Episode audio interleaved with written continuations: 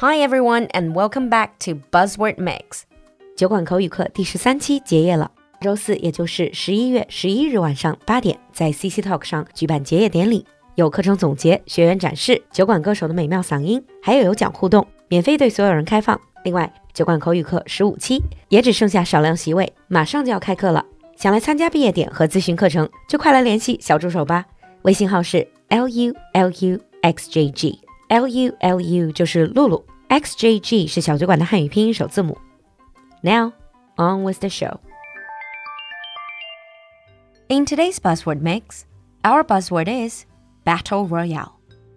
Before we get into the meaning of this, let me ask you a question. Have you watched the latest hit Korean web series called The Squid Game? 在听节目的你，相信即使没有看过，也听说过最近火遍全球的血腥暴力韩剧《 鱿鱼游戏》。Despite the concerns around the world about the possible negative impact of this show on viewers, this short series has amassed over 100 million viewers since its premiere. 尽管全世界都有不少反对的声音，担心这部血腥爽剧会给观众，特别是青少年带来不良影响。但这部剧在上映短短几周之后，就轻松收获了过亿的观众。The storyline is very simple. It revolves around 456 debt ridden people who participate in deadly games for a lot of money. 这部剧讲的故事非常简单，就是这么四百来号人因为债务被逼得走投无路，因此赌上性命，参加了一场残酷的逃杀游戏。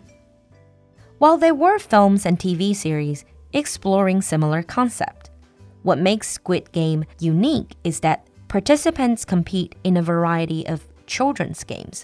These once innocent games from childhood take on a sinister vibe in the show. 其实这种题材一点也不新鲜，只不过这部剧更加直接残暴，而且里面玩的这些致命游戏都是从传统的儿童游戏改编而来，所以整个剧就更有一种让你脊背发凉的诡异感。if you read reviews about this show, you might come across this particular expression over and over again.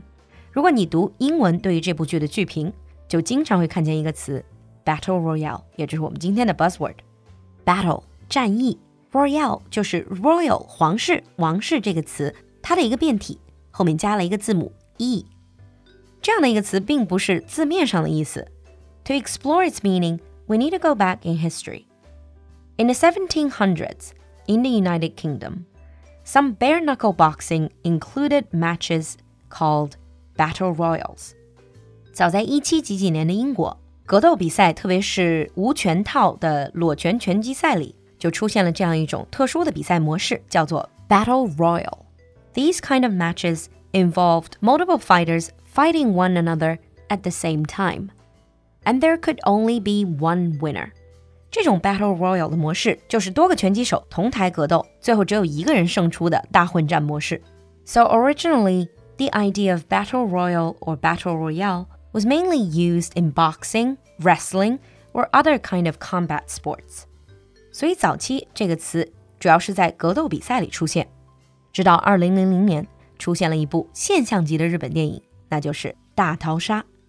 The film was about a bunch of kids who have been put on an island forced to kill one another until there was only one survivor. The original Japanese name and also the English name for this film is Battle Royale. This film has been highly influential in global popular culture, inspiring numerous works of fiction in a number of different media across the world. 而这部根据同名小说改编的电影，随后成为了流行文化里一个邪典般的存在。暴力美学大师、鬼才导演昆汀·塔伦蒂诺就曾经说过，《Battle Royale》是他最喜欢的电影之一。 So the expression "Battle Royale" has gained a new definition. 随后，"Battle Royale" 这个词也有了新的定义。The term has been redefined as death games or killing games, where a select group of people are instructed to kill each other off until there's only one triumphant survivor.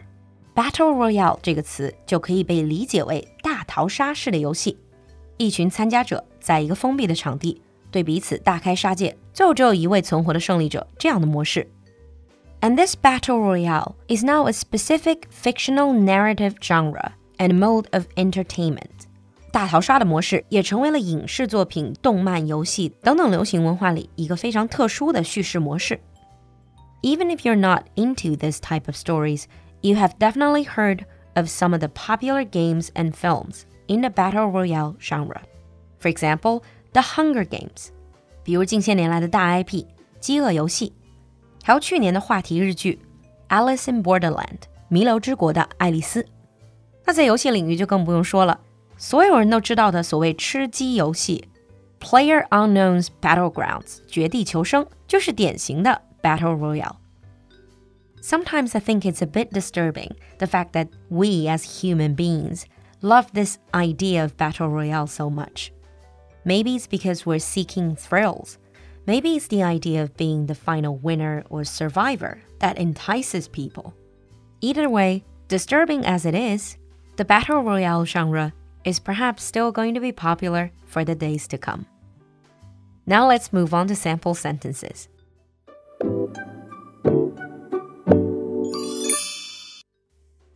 Sample 1 Netflix's Squid Game is a Korean drama take on the Battle Royale genre. Netflix's Squid Game is a Korean drama take on the Battle Royale genre.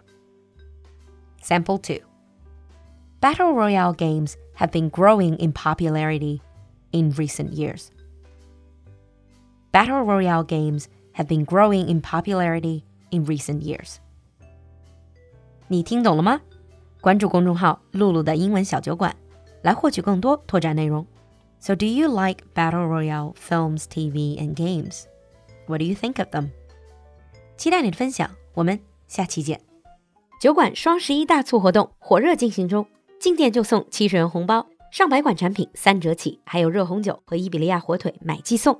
微信小程序搜索“酒馆铺子”，享受一场酒馆带来的世界美食盛宴吧。